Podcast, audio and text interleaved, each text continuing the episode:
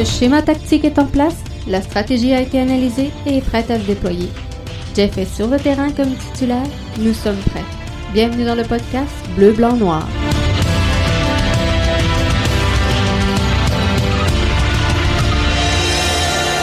Bonjour tout le monde et bienvenue au podcast Bleu, Blanc, Noir, l'édition du 16 décembre 2020. Jeff Morancy qui est là avec vous encore une fois et à l'instant, comme je vous l'avais prévu. On s'en va rejoindre Arius. Salut Arius, ça va bien? Bonsoir, bonsoir JF, ça va super, super, super. Merci encore une fois pour l'invitation JF. Ça fait grand plaisir. L'impact de euh, Montréal, euh, Arius, qui euh, l'emporte hier, victoire de 1 à 0, mais c'est une victoire insuffisante pour l'Impact qui, malheureusement, voit son euh, tournoi de la Ligue des champions de la CONCACAF s'arrêter ici.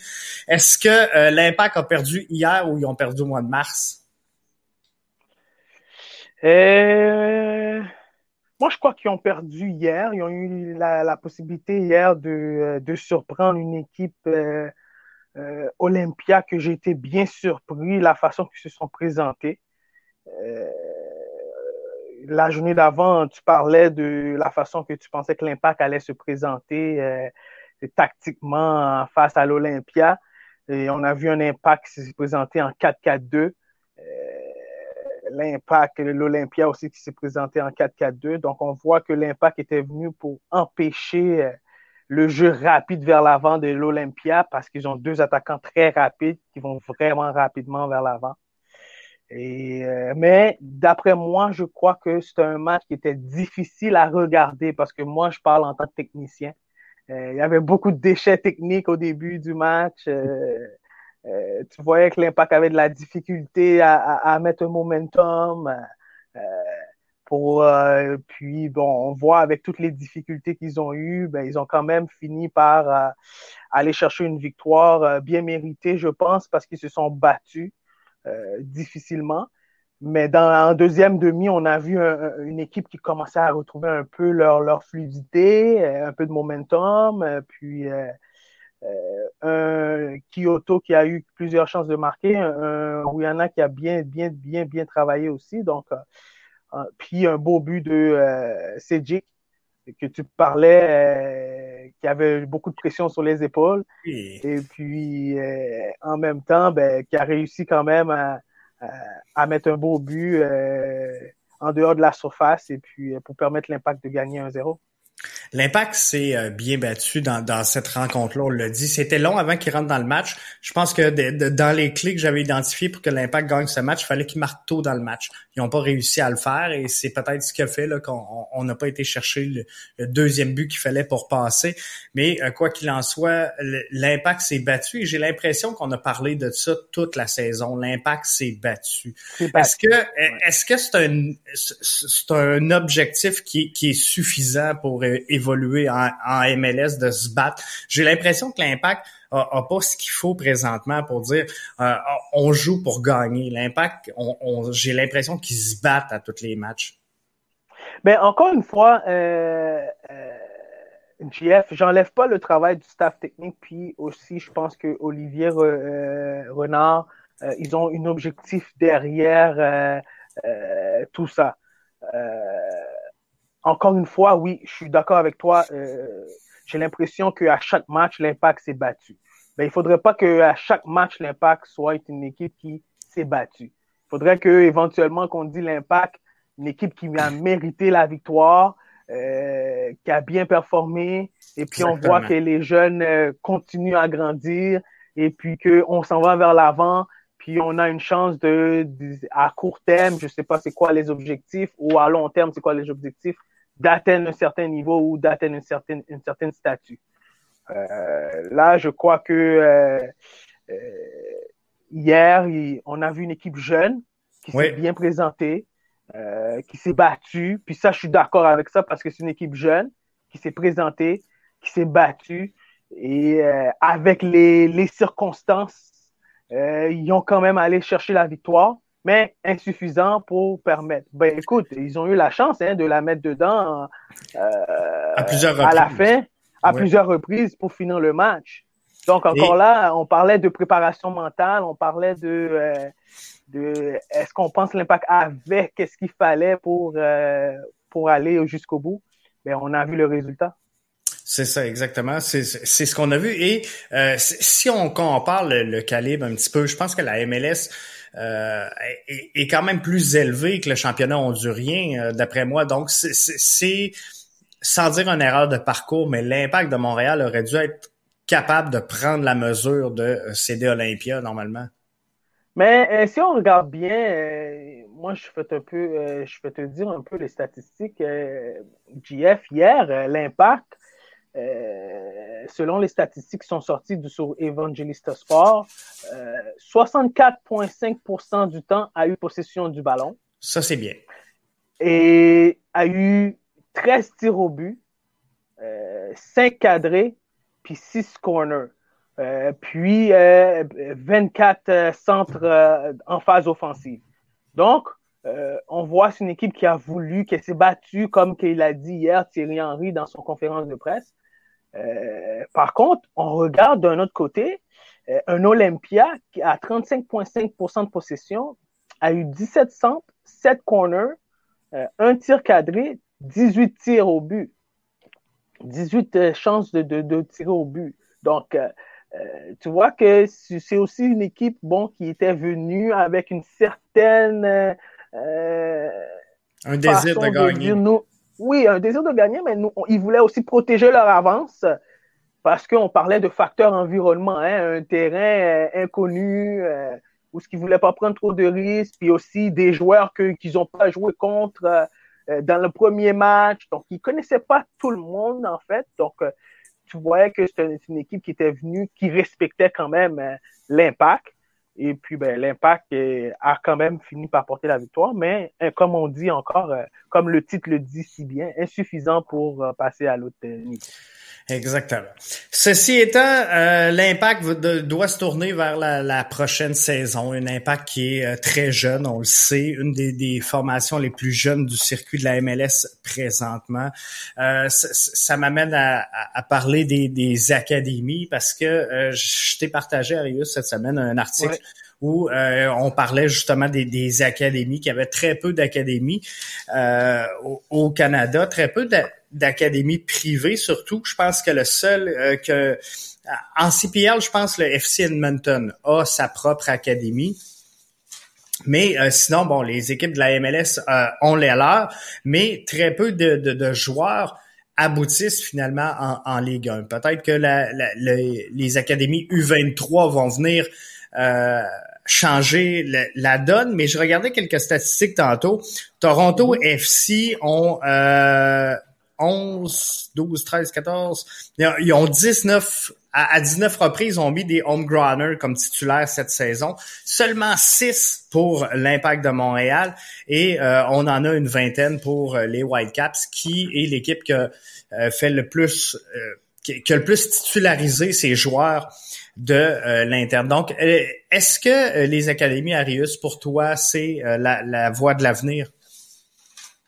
Écoute, euh, tu poses une superbe question, surtout qu'on est en pleine, en pleine, en pleine euh, euh restructuration du football canadien et tout, euh, GF. Écoute, hier, on a vu un Jean, Jean Anis qui est monté sur le terrain. C'était super le fun. Hein? Ouais, ouais, c'était super le fun de voir. Puis je pense que c'était super euh, promettant pour les jeunes au Québec hein, qui y croient. après, c'est ce qu'on veut, faire euh, selon la philosophie du club. Écoute, l'Impact de Montréal euh, ont créé depuis 2010, l'académie a été créée. Aujourd'hui, on est en 2020. Euh, il y a eu 47 joueurs qui ont passé au niveau professionnel, que ce soit à Montréal ou ailleurs. Est-ce que c'est la réalité. Oui, c'est la réalité. Mais est-ce qu'on peut faire mieux? Moi, je crois oui qu'on peut faire mieux. Parce que dans tout le pays, euh, tu parlais de Toronto FC, Vancouver Whitecaps et l'Impact de Montréal. Donc, dans tout le pays, il y a seulement trois académies. Ou est-ce que tout le pays qu'il y a plus de 200 000, 300 000 joueurs qui ont une chance de passer à travers seulement trois académies reconnues au niveau canadien. moi, je pense que c'est l'avenir. Parce que là, maintenant, il y a des académies privées qui ne sont pas reconnues, qui font aussi le travail. C'est ce que ce que je voulais amener. Est-ce que euh, les académies qu'on voit qui sont privées euh, présentement, je, je, pense par, par, exemple à l'Académie des Panthers, je pense à Fergus Brett avec Pro Foot, à Soccer 22. Euh, ces académies-là, au, moment où on se parle, n'ont pas de reconnaissance de la Fédération de soccer, je pense. Non, nous n'avons aucune reconnaissance de la Fédération de soccer parce que la Fédération de soccer est une, euh, est une fédération qui gère les organismes à but non lucratif. Donc, en fait, c'est des bénévoles versus euh, nous qui sommes aujourd'hui des spécialistes dans la matière, euh, des techniciens. ben, on a un certain niveau de, de connaissance, de licence qu'on va rechercher aujourd'hui pour être, pour être capable d'aider le jeune à se développer. Donc, euh, le club est géré par des bénévoles au niveau administratif qui, euh, qui définit un peu, euh, avec l'aide de la fédération, les salaires des techniciens, puis les entraîneurs et tout, à partir du développement. À partir de là, c'est un peu difficile si le bénévole n'a pas beaucoup de connaissances footballistiquement parlant à aider à structurer un club, à, à, mieux encadrer les jeunes pour que les jeunes se développent. Contrairement à une académie où est-ce que lui, le technicien qui est spécialisé ou passionné, qui est, qui est formé, qui est un ancien professionnel, selon son vécu ou son historique, et qui veut mettre euh, euh, un, encadrement puis un, programme de développement sur pied, ça devient un peu plus difficile pour lui parce que financièrement parlant, euh, ça prend beaucoup de sous. Parce que les infrastructures aujourd'hui euh, sont très, très, très, très, très, très. Ça demande beaucoup de sous hein, pour louer ces infrastructures-là. Et euh, pour permettre aussi euh, euh, aux jeunes de, de, se développer dans un, dans un environnement où ce qui peut bien travailler, où ce que l'entraîneur aussi peut bien travailler avec le jeune, et puis qu'on puisse permettre à chaque jeune de se développer et d'avoir assez de, de, éventuellement assez de jeunes qui s'épargnent du, du, système, puis éventuellement qu'une académie commence à placer des jeunes dans des grands clubs pour donner une visibilité. Aujourd'hui, si le Vancouver Whitecaps est placé numéro un, comme tu disais dans tes statistiques, c'est le plus de joueurs, ben c'est pour une raison, parce qu'ils y croient à leur, à leur structure puis à leur philosophie. Donc aujourd'hui, on voit le résultat avec, avec euh, Davies. Ben oui, c'est clair. Ça donne des retombées.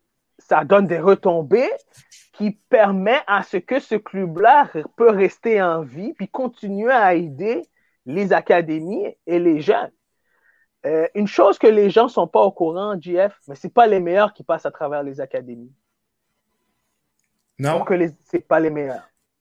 C'est une question financière? C'est une question financière souvent. Puis une question de, parce que aujourd'hui, dans notre structure, comment qu'il est fait au Québec, ben, le sport-études coûte quand même assez cher. Euh, tu sais très bien, ton fils a fréquenté le sport-études. Ben, les meilleurs joueurs au Québec euh, euh, sont pas tout le temps, ils font pas tout le temps partie des familles euh, qui sont aisées, qui sont capables de, de, de, avec quatre enfants à la maison, de payer à chaque année 1000 euh, ou 1500 et plus euh, euh, par année pour un enfant pour aller, pour se développer, comprenez-vous? Donc, ceux qui ont les moyens de le faire, ben, ça les permet de continuer à, se développer. Mais la réalité, c'est que c'est moins de 2% des gens atteignent un certain professionnel, un niveau professionnel. Est-ce que, euh, je sors un peu du cadre des académies, mais est-ce qu'une solution serait pas, à, travers tout le Québec, de hausser un petit peu le coût des inscriptions au soccer récréatif à grandeur du Québec et que le, le soccer de développement, ce qu'on appelle le soccer de compétition, devienne euh, le, même tarif, donc gratuit, mais qui soit sur invitation seulement. Donc, là, présentement, souvent, le, parent qui veut faire jouer son jeune en, en, soccer compétitif doit défrayer des frais supplémentaires pour l'inscrire à un camp de sélection, pour acheter l'équipement, pour. Mais est-ce qu'on ne devrait pas justement dire, nous, en, tant que club, on va faire payer tout le monde, mais ça coûtera pas plus cher si tu es, meilleur que tu as le talent, on, va te propulser. Je sais pas si ça pourrait être une euh, solution. Euh, ça pourrait être une solution. Euh, Jeff, avant tout, il faut installer une culture, une culture footballistique. le hockey, le hockey, je prends le hockey toujours comme exemple parce que c'est notre exemple parfait. Euh, au Québec, tout le monde connaît le hockey. Tout le monde sait c'est quoi le Canadien de Montréal. Tout le monde sait c'est qui les Canadiens de Montréal. OK? Euh, au Québec, tout le monde ne connaît pas l'impact de Montréal.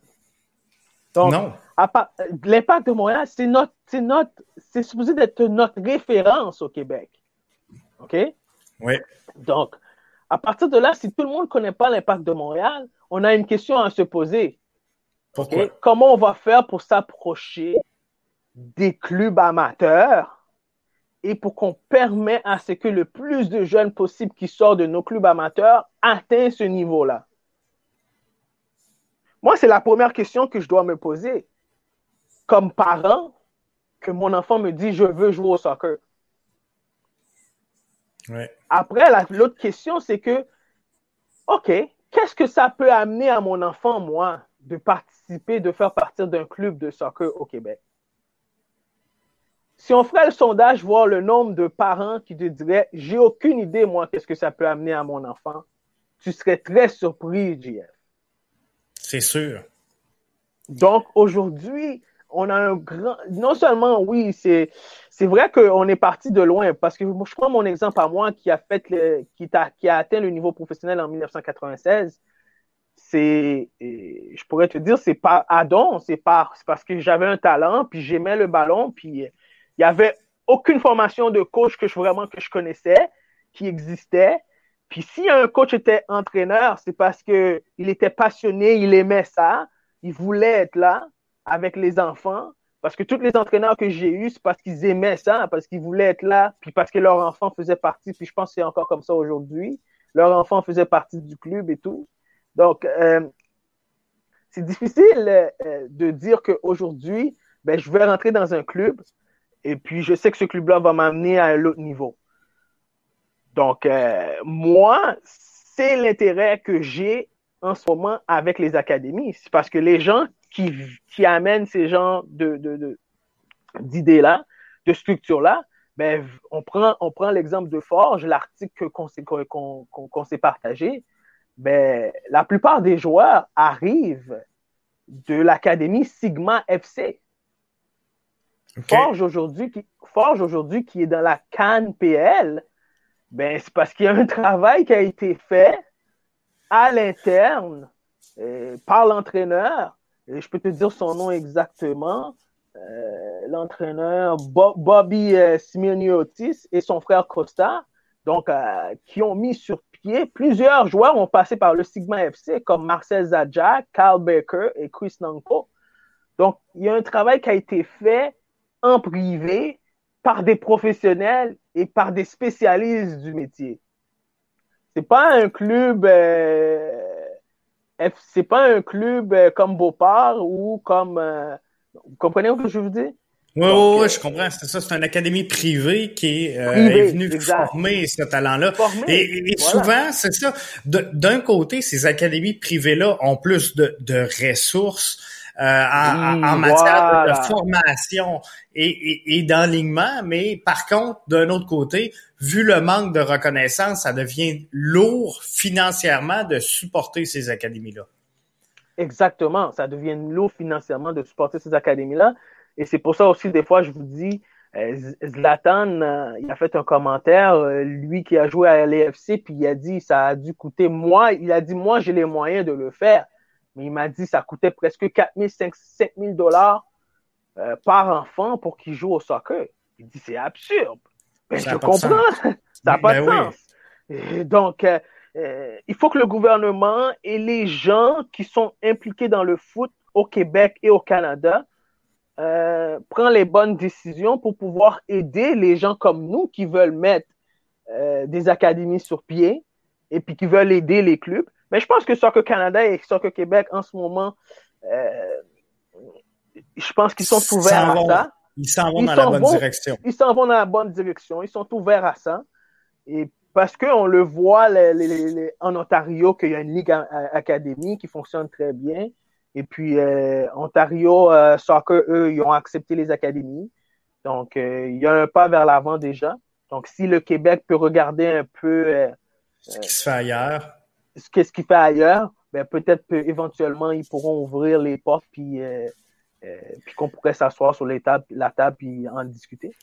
Est-ce que euh, le fait que euh, on aille au, Québec une pas une académie mais une agence qui est fraîchement formée Obélix avec des, des, des, journalistes connus du milieu qui ont lancé Obélix, qui signent des joueurs québécois et qui réussit à, à, les propulser. Comme là, on a eu plusieurs signatures de Obélix avec l'impact de Montréal justement. Mhm. Donc, est-ce que ça, ça aide aussi à ce que les les, jeunes disent, moi, c'est ça que je veux faire. De voir des euh, assis qui euh, foulent le terrain, lui qui vient de Beauport euh, à 16 ans sur le terrain de la MLS, est-ce que c'est assez ça aussi pour convaincre les jeunes de dire, regarde, moi c'est vers là que je veux aller? Bien sûr, bien sûr, bien sûr, bien sûr. Parce que comme je t'ai dit, en 1996, quand moi j'ai eu la possibilité de signer pro, j'aurais jamais imaginé que à 18 ans, j'aurais signé pro. Aujourd'hui, il y a l'impact de Montréal, il y a les académies un peu partout, euh, il y a les réseaux sociaux, euh, donc il y a tous les montages de vidéos qu'on peut faire sur un jeune aujourd'hui pour les vendre. Moi, dans mon temps, il n'y avait pas de vidéo, c'était présente-toi, puis je veux voir qu'est-ce que tu es capable de faire, puis on va te prendre si, on, si, ça, fonctionne. Ouais, donc c'était comme ça. C'était eh, comme ça. Eh, est-ce qu'aux États-Unis, la, la, la, donne est, est, différente? Je sais que, euh, ben, par ici dans la région, il y, a plusieurs jeunes qui ont été au Vermont, euh, où justement il y a une académie. Est-ce que c'est plus facile d'évoluer, euh, de faire évoluer une académie du côté des États-Unis? Oui, oui, oui, parce qu'aux États-Unis, euh, The American Dream, il est là, hein, c'est oh, possible. Donc, euh, on regarde aujourd'hui, on va prendre la MLS. Là. Oui, oui, vas-y, Jeff. Est-ce que c'est le bassin de population qui fait que c'est oui, plus facile? Oui, oui. Le bassin de population fait que c'est plus facile. Donc, encore une fois, dans l'article qu'on s'est partagé, ça, ça en discute.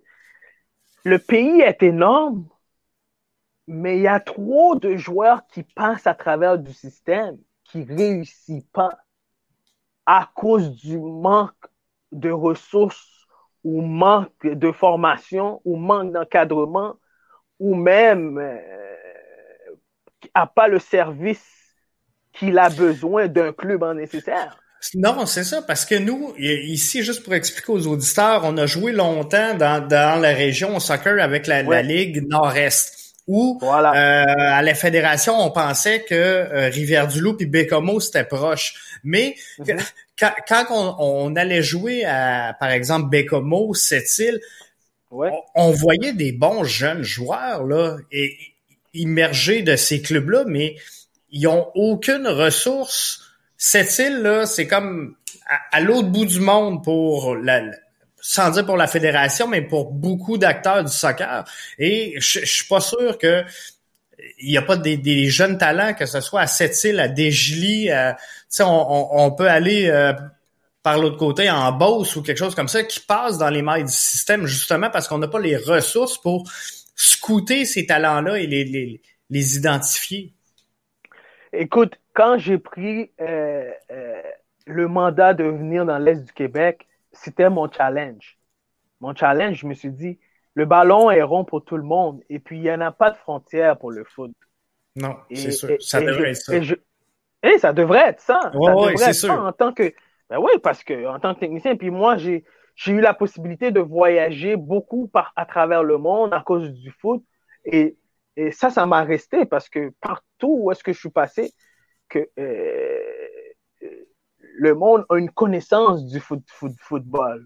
Euh, parce que c'est un sport international. Un sport que chaque petit garçon ou petite fille qui ont la possibilité de jouer au soccer dans la rue vont jouer au soccer dans la rue. Puis moi, j'ai été développé, j'ai développé mon foot techniquement à la base dans la rue. Donc, à force de jouer, jouer, jouer, jouer, jouer, jouer, jouer, jouer, jouer, jouer, jouer, jouer, j'ai répété plusieurs gestes et joué avec les plus vieux. Mais ça m'a permis de me développer physiquement et techniquement. Après, ben, il manquait d'autres ressources pour, pour devenir un joueur complet. Euh, éventuellement, j'ai eu des entraîneurs qui m'ont aidé dans mon développement en tant que joueur, mais euh, j'ai pas eu aujourd'hui ce que les jeunes ont le sport-études, l'encadrement euh, au niveau euh, la nutrition, comment se comporter, théorique, analyse de match, tout ça aujourd'hui, les jeunes ont beaucoup d'outils aujourd'hui que moi, JF, j'ai pas eu moi dans mon temps. Pas. Ça n'existait pas. Donc aujourd'hui, on a fait un grand pas d'avance à ce niveau-là. Maintenant, c'est sur le terrain. Il faut que ça transpire, il faut que ça transpire sur le terrain. Ouais, sur le terrain. Et puis être capable aussi que tous les clubs à travers les Québec, aujourd'hui, on voit la liste des noms des clubs euh, qui ont une licence reconnue, soit être capable d'être en mesure de nous permettre, d'un jeune permettre d'arriver au sommet. Euh, puis là encore, et là encore, parce que là, c'est seulement sept clubs. C'est seulement sept clubs présentement qui ont eu cette reconnaissance nationale. On sait que le programme de reconnaissance des clubs va former des clubs sur trois niveaux, donc reconnaissance nationale, régionale et euh, disons locale, si on veut pas mêler euh, euh, les auditeurs. Et il y a sept clubs, donc AS Blainville, Chaudière-Ouest, Beauport, Pierrefonds, Saint-Hubert, Longueuil et Monteuil.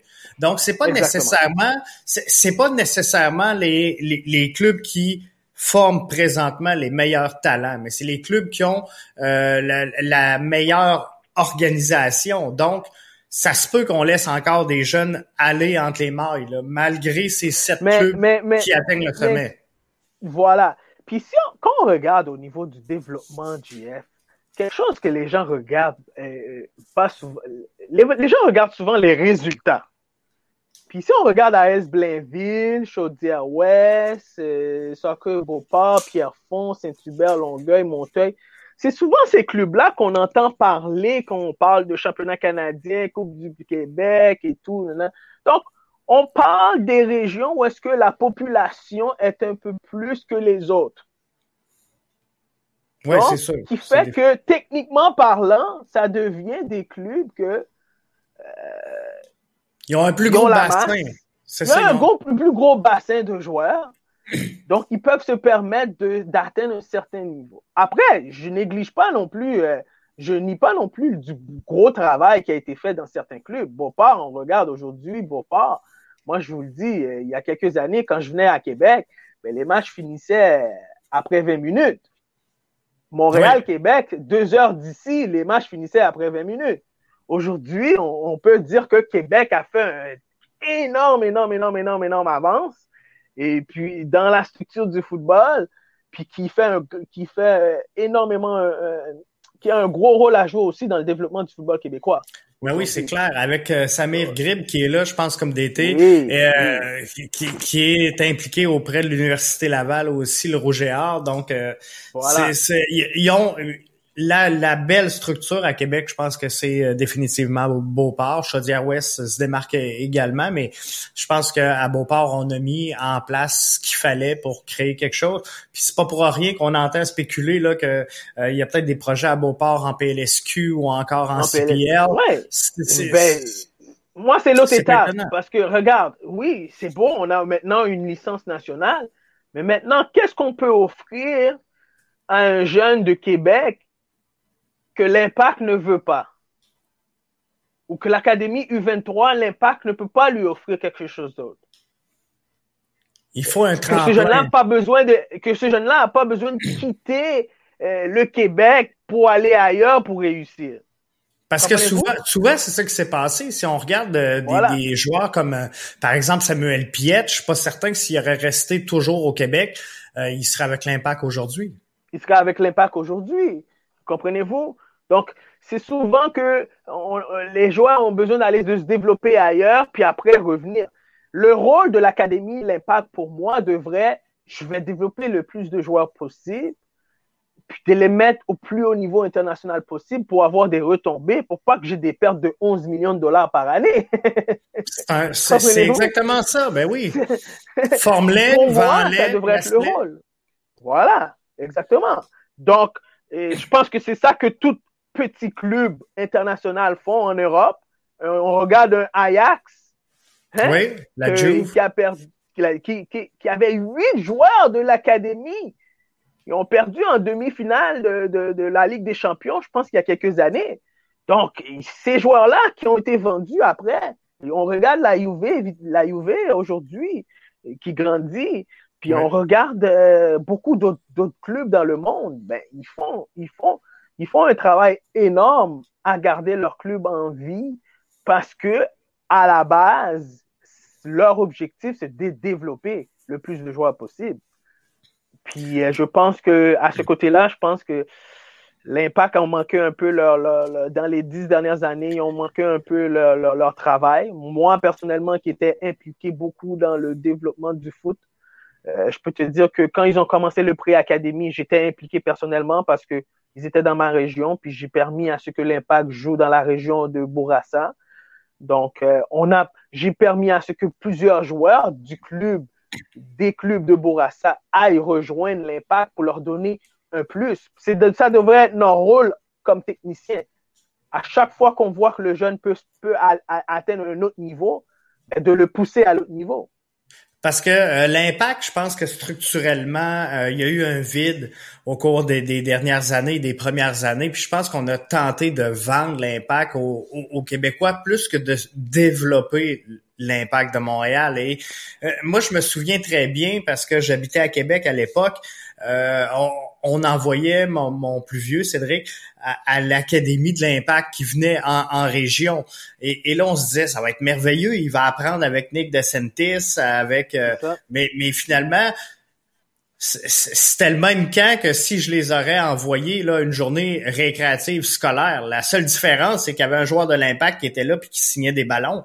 Mais ça coûtait 125 pièces de plus. Mais c'est là qu'il fallait que l'impact profite de cette fenêtre-là pour étendre ses tentacules un peu partout puis dire oh le jeune là il se démarque déjà du lot, on va le suivre. Mais mais ce, ce travail-là, il a manqué dans le passé. Il a manqué dans le passé. Puis si je te pose la question aujourd'hui, JF, combien de joueurs on parle seulement de à partir de, de, de, de du, de, de Chaudière jusqu'à le Bas-Saint-Laurent et Gaspésie. Combien de joueurs qui ont fait partie de l'Académie de l'Impact? Il doit en avoir, euh, on le sait pas, mais je dirais 3-4. Donc, moi, moi, moi, je crois qu'aucun qui vient du Bas-Saint-Laurent ou qui vient de la Gaspésie. Donc, ben, euh, tu sais, je crois qu'il y en a, eu Anthony Audelavoie sur. Anthony Audelavoie, excuse-moi, oui, tu as très raison. Il y a Anthony Audelavoie et, et le seul qui est resté euh, un an et puis après qui est retourné à la maison et puis qui n'a pas eu la chance vraiment de parce qu'il s'est blessé. De s'exprimer, c'est ça. Et c'est s'exprimer, voilà.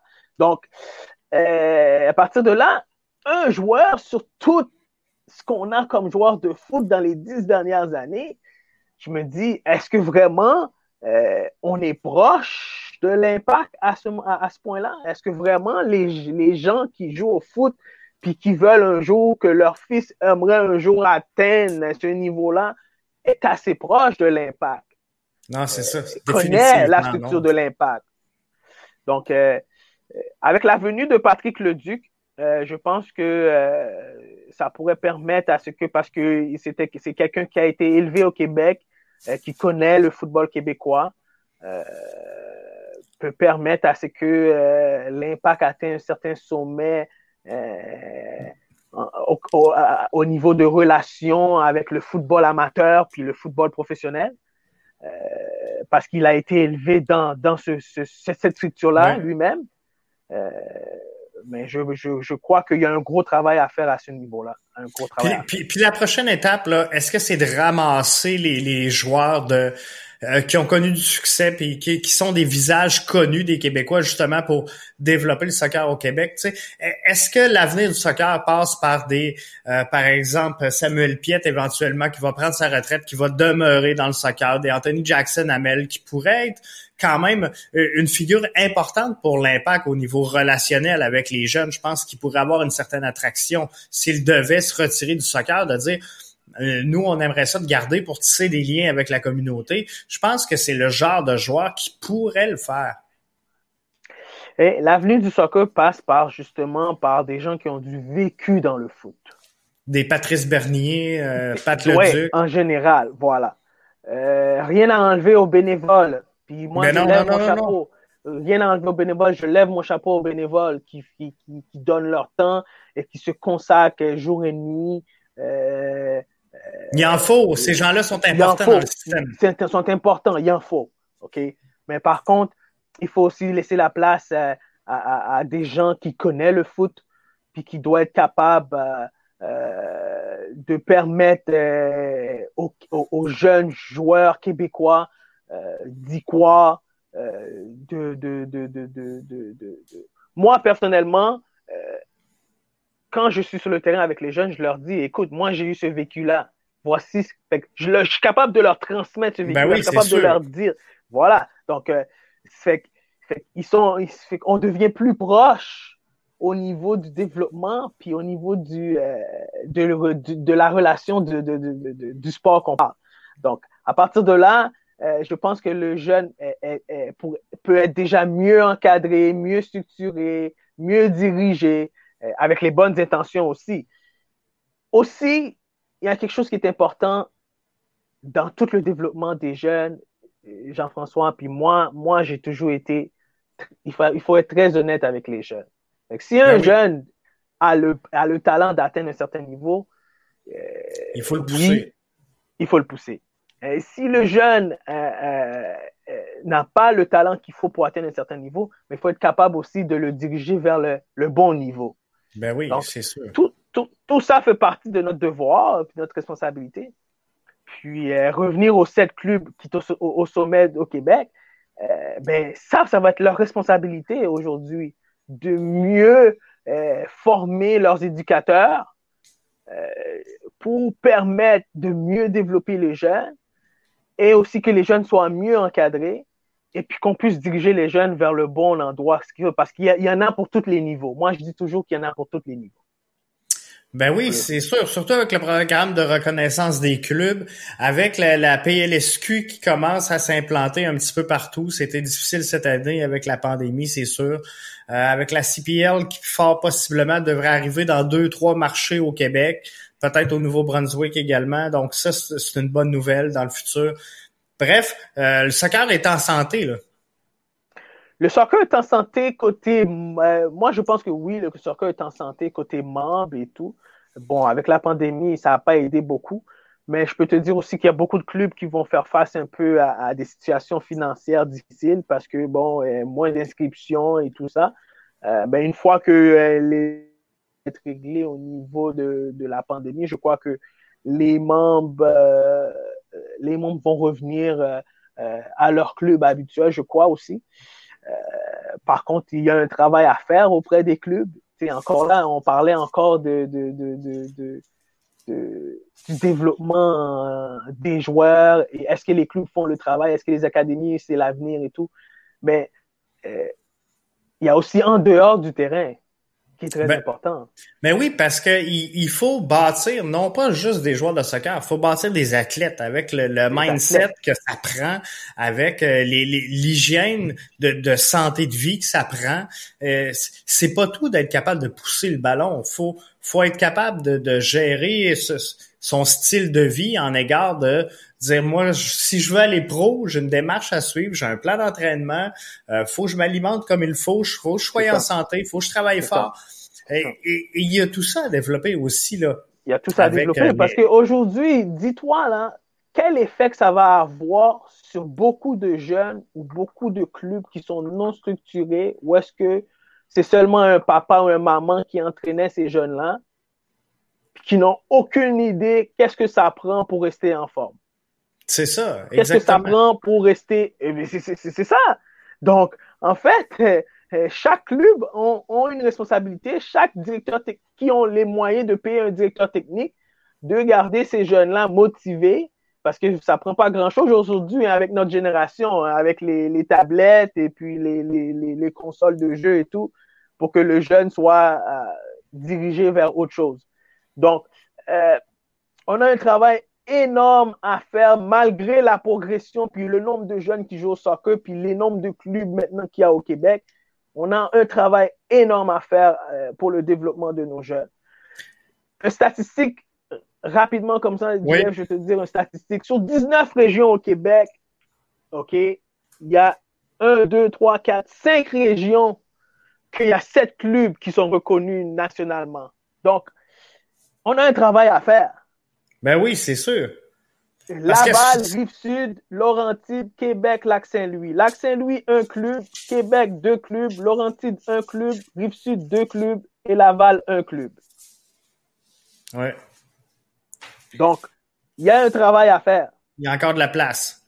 Il y a encore de la place. Puis, c'est là que viennent les académies. Parce que la MLS a restructuré complètement parce qu'ils ont vu dans les dernières années, depuis que la MLS existe, qu'il y avait un, travail à faire parce que l'équipe nationale a manqué la Coupe du Monde. Hein? Ben oui. Il y a un réinvestissement qui, qui a été fait. Donc, euh, aujourd'hui, la MLS a compris que même les clubs amateurs doivent avoir la possibilité de participer dans les championnats d'académie qui sont reconnus par la MLS. Puis là, il semble en avoir plein qui poussent. Là. Je vois Mathieu qui nous met des commentaires sur YouTube. L'Académie euh, Samuel Piette à Repentigny, l'Académie euh, Antonio Ribeiro, qui est un ancien joueur MLS euh, du côté de, Laval, qui lui il travaille avec plusieurs Ouais, qui travaille avec plusieurs clubs dans la, dans, dans la province, exactement. Exactement. Puis je pense qu'il y a beaucoup de contacts également, beaucoup de liens avec euh, des, universités anglophones, euh, Anthony euh, Ribeiro du côté des États-Unis. Donc parfois des, des belles ouvertures pour les jeunes, mais il, faut, encore une fois, j'en reviens à ce point-là, il faut que ces académies-là aient le pouvoir de ces ambitions. Donc, monétairement, il faut soit un support ou encore, faut, faut que, les grands clubs investissent pour que ces petites académies-là euh, aillent quelque chose à fournir aux grands clubs. Là. Ben, on prend l'exemple de euh, Ottawa Fury que Atlético Madrid a, décidé d'investir. Donc, euh, ouais, dans le CPR. Donc, on voit ça, c'est un exemple clair. Puis, dans le passé, puis, puis si, si nous, on fait pas le travail, les autres vont venir le faire pour nous. C'est sûr. On voit, ouais, ouais, on voit FC Barcelone euh, à Montréal qui était venu, mais qui ont fait faillite pendant la pandémie, qui ont, qui ont pris ça comme excuse, qui ont fait faillite pendant la pandémie. Mais les coûts qu'ils chargeaient aux jeunes pendant toutes ces années-là, ben, qui les, qui les vendaient des rêves et puis rien n'est arrivé, ben aujourd'hui, on voit les conséquences. Parce que c'est des jeunes qui, ont, qui passent à travers le système, puis qu'on les vend des rêves, et puis qu'aujourd'hui, ben, il n'y a plus de rêves euh, à vendre et puis qui ont plus le goût non plus de continuer leur passion. Donc, il faut éviter ces genres de choses-là aussi. Puis l'autre côté, ben, il faut donner la possibilité à des, des académies, euh, puis des gens comme, euh, euh, ben, je prends moi comme exemple, qui a vécu au Québec, puis qui connaît bien le foot au Québec. Ben, moi, je veux donner une autre opportunité parce que euh, c'est pas les équipes du Québec qui m'a permis d'arriver au niveau professionnel parce que j'ai jamais eu la chance vraiment de faire les équipes du Québec jusqu'à quand j'ai fait l'équipe nationale? Donc, je prends un exemple pour moi. Donc, euh, euh, le, notre développement peut se faire ailleurs. Au plus tard. Ouais, ailleurs. Puis au plus tard aussi dans notre, dans notre carrière. Donc, euh, c'est trouver sa niche, puis euh, trouver le milieu qui va nous permettre de grandir, puis qui va nous permettre d'atteindre le niveau qu'on veut atteindre. Mathieu nous demande si l'Académie du PSG est encore active au Québec. Je, je savais même pas que le PSG... Très bonne question, Mathieu. L'Académie du PSG n'est plus active euh, vraiment au, euh, au Québec. Euh, je pense que c'est d'autres académies qui sont venues. Euh, le club de Villarreal est à... ouais, qui a pris la relève. Le club de Villarreal est à Montréal en ce moment. Il y a, comme je dis, Atlético Madrid qui est à qui est à Ottawa. Et puis, il y a aussi le PAOK euh, Olympiakos euh, qui est à Montréal aussi. dans la région de Laval.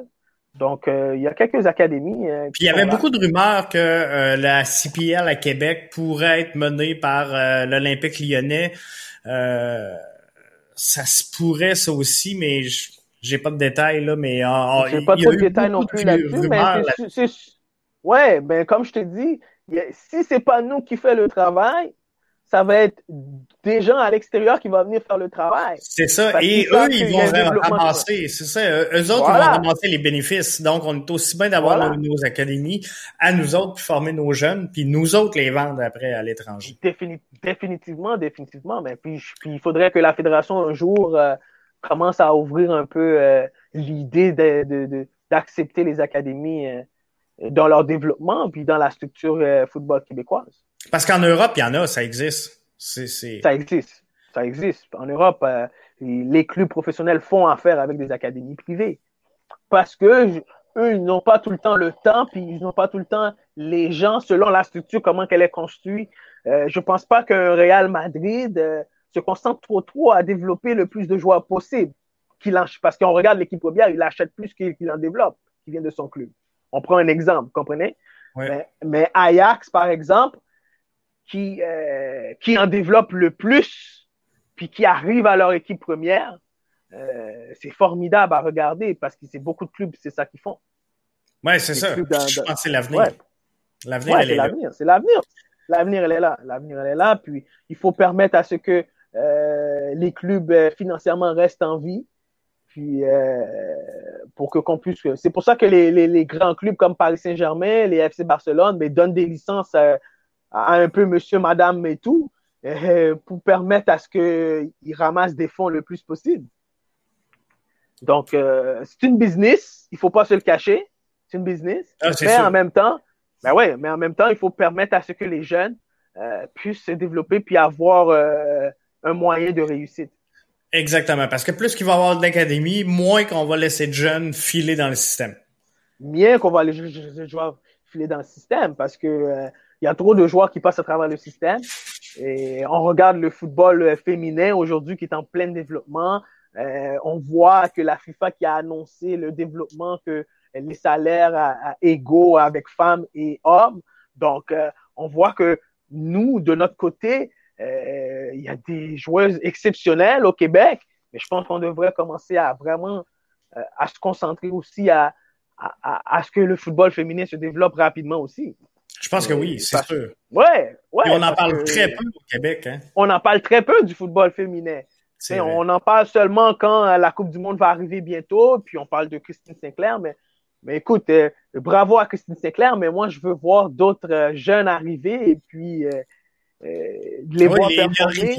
puis euh, ces gens Voilà, exactement. Donc, euh, regarde au Québec, mais quand je suis arrivé dans la région, il y avait, on m'a beaucoup parlé de Loriviel. Mais qu'est-ce qui fait que une Loriviel n'a pas eu cette flamme de vouloir aller à l'autre niveau? Qu'est-ce qui a empêché Loriviel? Je, je, serais très intrigué à savoir tout ça.